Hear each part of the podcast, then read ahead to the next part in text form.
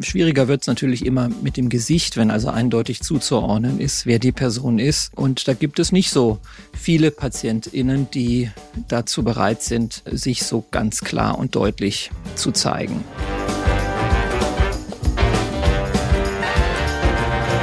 Herzlich willkommen zu einer neuen Folge meines Podcasts Bewusst Schön Sein, dem Podcast über Schönheitschirurgie und das Leben.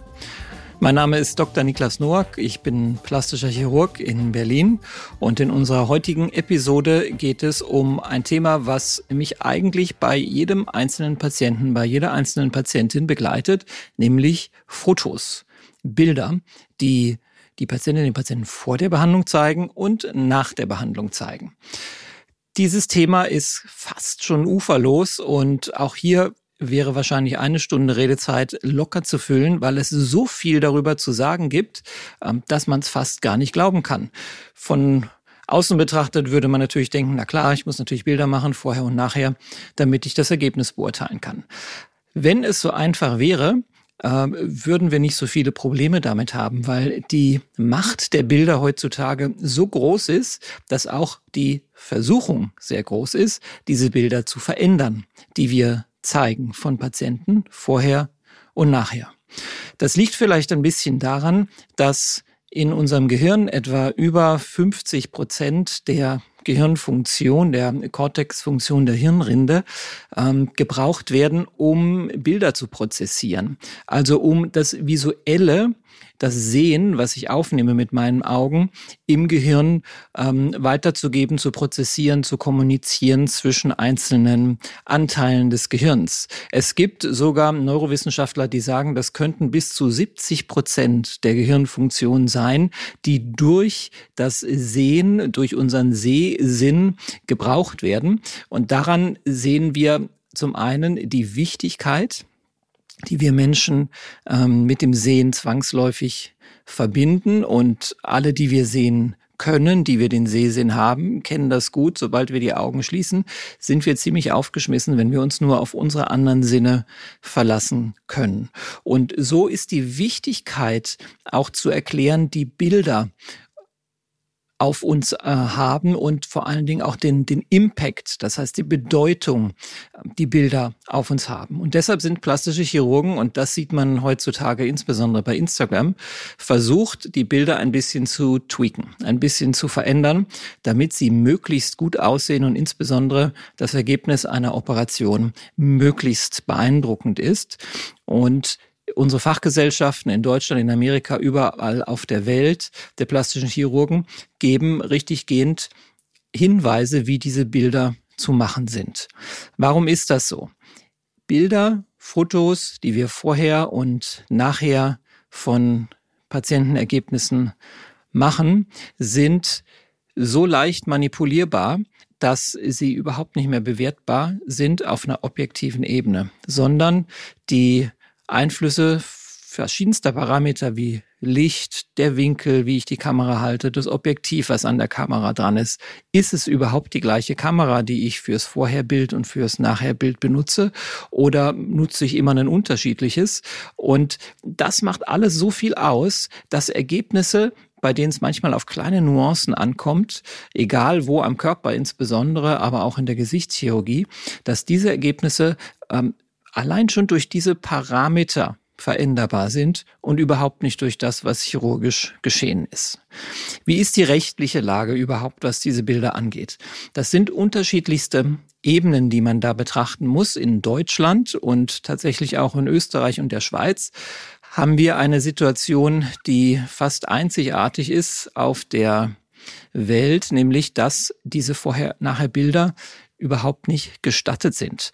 Gestattet sind in der öffentlichen äh, Darstellung. Das heißt, ich darf natürlich vorher-nachher Bilder machen. Ich habe auch tatsächlich ein Problem, wenn ich sie nicht mache und man am Ende mit den Patienten vor dem Richter landet und der Richter sagt, zeigen Sie doch mal her, wie sah es vorher aus, wie sah es nachher aus, wie eingangs gesagt. Aber ich darf diese Bilder nicht nutzen, um damit zu werben.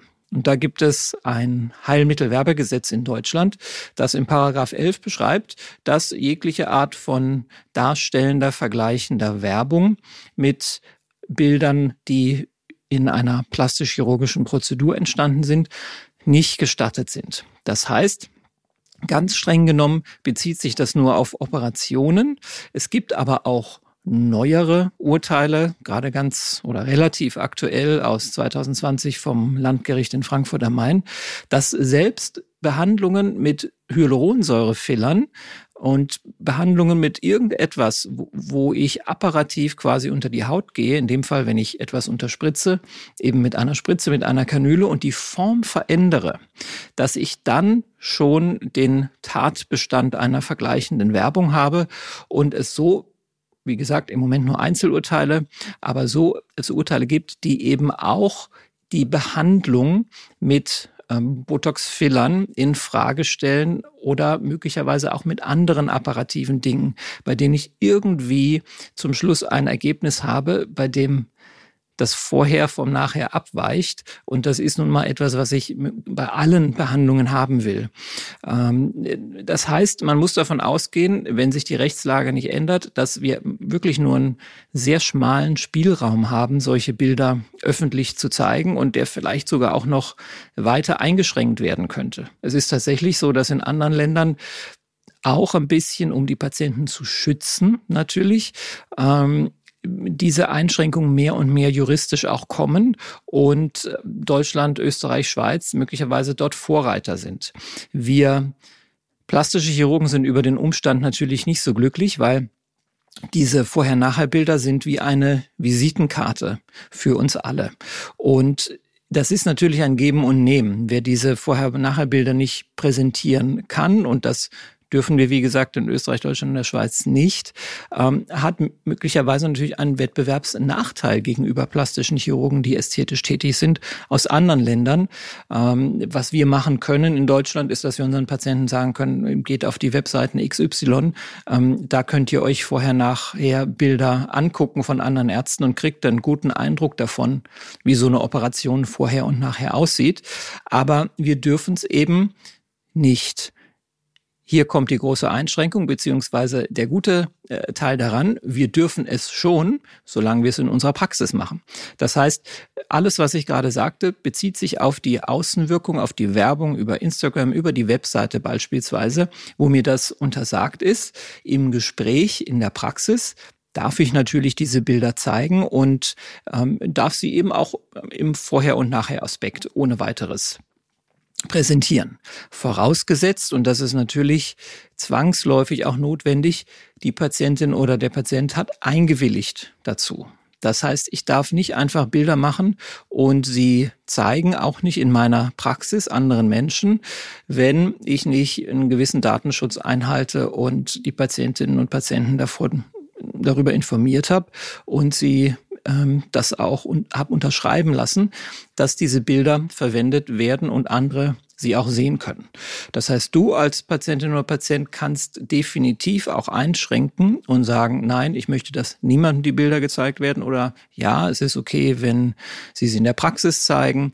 Ähm, tatsächlich ist es so, auch ich habe ja ein Instagram-Profil. Die allermeisten PatientInnen sind durchaus okay damit, Bilder von Körperteilen zu zeigen.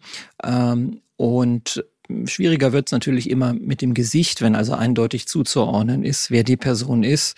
Ähm, und da gibt es nicht so viele PatientInnen, die dazu bereit sind, äh, sich so ganz klar und deutlich zu zeigen.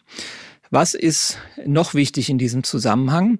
Natürlich gibt es auch die Möglichkeit, ähm, diese Bilder zu verändern. Das heißt, wenn Tattoos auf dem Körper sind, wenn Ketten zu sehen sind, wenn Ohrringe zu sehen sind, wenn irgendwas da ist, was diese Person ausmacht, selbst wenn ich das Gesicht nicht sehe, habe ich natürlich die Möglichkeit, das äh, wegzuretuschieren. Die Retusche ist in dem Fall dann was Sinnvolles. In vielen anderen Fällen ist sie aber das Problem, was ich eingangs schon angeteasert habe, nämlich, dass das Bild besser gemacht wird, als es tatsächlich ist. Und das nur aus dem einfachen Grund, selbst wenn es nur ein Nachher-Foto ist, wie hier in Deutschland, was ich dann bei Instagram präsentieren kann, ähm, habe ich die Möglichkeit, das natürlich so zu verändern, dass das Ergebnis äh, aufgrund des Lichts, was ich nehme, aufgrund der Kamera, die ich nehme, aufgrund der Retusche, die ich möglicherweise in dem Bild habe zuteil werden lassen, Stichwort Photoshop, dass dieses Bild eben ein anderes ist als äh, das, was es tatsächlich war. Und das wirklich zu verhindern, lässt sich äh, nur so erreichen für mich als Behandler, dass ich eben tatsächlich schaue, dass ich immer die gleiche Kamera nehme. Heute äh, im Zuge äh, der guten Telefone, egal von welcher Firma und der entsprechend guten Kameras, brauche ich gar nicht mehr eine spezielle große Spiegelreflexkamera. Ähm, das kann ich natürlich machen, aber ist überhaupt nicht notwendig. Wichtiger ist tatsächlich, da ich ja dann immer die gleiche Kamera in Form meines Telefons an mir habe, dass ich die Umstände, wo ich fotografiere, so gleich wie möglich mache. Das Licht, die Position, die Kopfhaltung, wir nehmen jetzt mal als Beispiel die Fotografie eines Gesichtes ähm, vor und nach einem Facelift, vor und nach einer Nasenoperation, vor und nach einer Operation in den Augen. Die Position des Kopfes sollte natürlich auch immer gleich sein. Der Abstand der Kamera zu dem Kopf, den ich fotografiere, sollte immer gleich sein.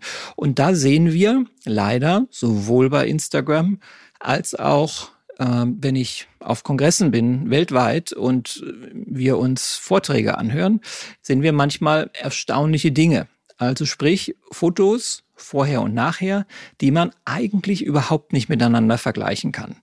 Wenn das Kinn, um bei diesem Beispiel am Kopf zu bleiben, nur ein klein bisschen nach vorne geschoben wird und angehoben wird und ich von der Seite fotografiere, um die Jawline, die Kinnlinie darzustellen und zu zeigen, wie sieht das vor und nach dem Facelift oder vor und nach einem Halslifting aus. Diese Kinnposition nur leicht zu verändern, führt zu einem auf einem statischen 2D-Bild völlig anderen Ergebnis zu einem verbesserten oder verschlechterten. Das geht natürlich in beide Richtungen. Und ich kann eigentlich streng genommen die Bilder gar nicht vergleichen. Wenn auf dem einen Bild ein ernster beziehungsweise nicht bewegter, unanimierter Gesichtsausdruck vorher fotografiert wurde und ich nach der Operation die Patientin oder den Patienten ganz leicht nur lächeln lasse, die Mundwinkel minimal hochziehen lasse, kaum merklich, aber so ein leichtes Lächeln da ist, verändert es sofort das Gesicht und attributiert, attributiert zu einem möglicherweise gut verbesserten Ergebnis nach so einer Operation noch ein paar Prozent mehr, so dass es wirklich dann ein ähm, merklich verbessertes Bild ist vorher-nachher. Diese Sachen sind mit ein klein bisschen Übung ganz gut zu erkennen. Und wenn man auf diese Parameter achtet, Position, Mimik, Licht, Abstand des der Kamera von der Person.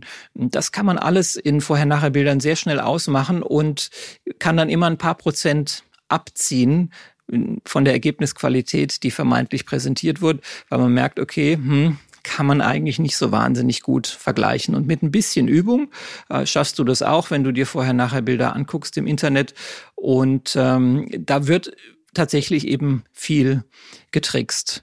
Man hat herausgefunden, da gibt es Studien, dass bis zu 60 Prozent der Bilder, die man im Internet sieht, wenn es um ästhetische Behandlungen geht, um Beauty-Behandlungen vorher, nachher, dass wahrscheinlich bis zu 60 Prozent dieser Bilder verändert wurden.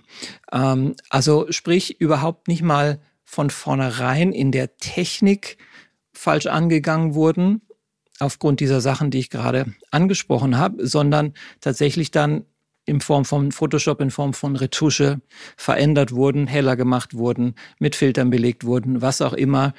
Jeder von uns kann das heute mit Instagram schon äh, ganz leicht machen. Einfach nur, damit das Ergebnis ein besseres ist und unser großes Gehirn, was so viel mit der visuellen Information anfangen kann, darauf anspringt und ähm, dann natürlich bewertet. Und je hochglanzmäßiger so ein Foto ist, desto mehr wird es mich ansprechen, je weniger Fehler ich finde, je weniger Narben ich sehe, je ebenmäßiger dann so ein Ergebnis ist. Ähm, oder umgekehrt, wenn es um die Konturierung eines Bauches geht mit einer Fettabsaugung und ich möchte danach den Waschbrettbauch, den ich da hereingesaugt habe, im besten Fall darstellen. Da kann ich auch mit Licht arbeiten, mit Schlagschatten arbeiten, die mir die Konturen besser herausarbeiten. Und ähm, alles das sind Dinge, die werden gemacht und derjenige, der sozusagen Bilder präsentiert, die ähm, eher Standard sind, eher nüchterne Vorher-Nachher-Bilder äh, sind, äh, ist zwangsläufig dann ein bisschen in dieser ganzen Maschinerie benachteiligt, weil wir Menschen leider auf Hochglanzästhetik viel, viel besser ansprechen ähm, als auf die nüchterne ähm, Realität bei diesen Dingen. Ihr seht und hört vor allen Dingen, wie komplex dieses ganze Thema ist. Und äh, den einzigen Hinweis zum Ende dieser kleinen Episode, äh, zu diesem Ausflug in die Welt der Vorher-Nachher-Bilder, den ich geben kann, ist wirklich in die Bilder nicht nur vordergründig hineinzuschauen, sondern sich Gedanken darüber zu machen, kann das überhaupt sein, was ich da sehe? Wie wird mit dem Licht umgegangen? Natürlich wird die Bewertung immer schwierig sein und im Zweifelsfall lohnt es sich bei demjenigen Arzt, derjenigen Ärztin, bei der ich mich möglicherweise operieren lassen möchte, nochmal nachzufragen, sich gerade in Deutschland, Österreich und der Schweiz, wenn es eben nur Nachherbilder sind, die ich auf der ähm, Instagram-Seite sehe, sich die Vorherbilder dazu zu zeigen, äh, zeigen zu lassen, um dann beurteilen zu können, okay, so ist das Ergebnis am Ende tatsächlich.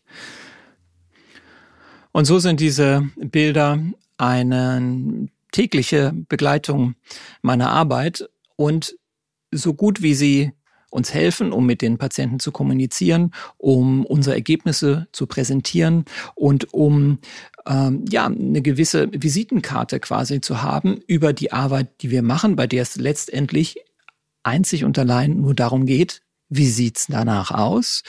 Ähm, genauso schwierig ist es eben mit den Problemen, die wir auf dem Bereich der Juristerei haben, sprich was darf ich zeigen, was darf ich nicht zeigen, ähm, wenn es um Datenschutz geht und wenn es natürlich um veränderte Bilder geht, die Ergebnisse vorgaukeln, die eigentlich gar keine sind, sondern letztendlich eine kleine Mogelpackung.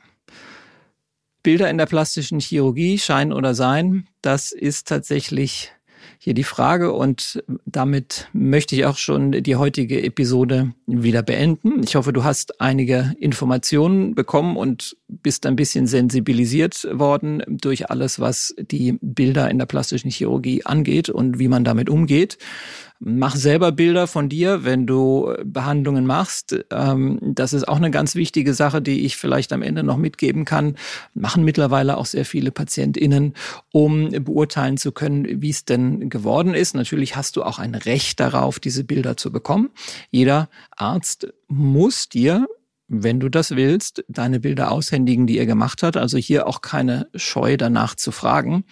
Und dann hast du jetzt vor allen Dingen die Möglichkeit, aufgrund dessen, was ich alles jetzt erzählt habe, die Bilder, die du selber anfertigst, auch dementsprechend standardisiert möglicherweise aufzunehmen, damit man einfach bessere Aussagen treffen kann, wie Ergebnisse vorher und nachher aussehen. Ich freue mich auf die nächste Episode mit dir und wünsche erstmal einen schönen Tag, Abend oder zu welcher Uhrzeit du auch immer jetzt gerade diesen Podcast hörst. Bis zum nächsten Mal. Tschüss.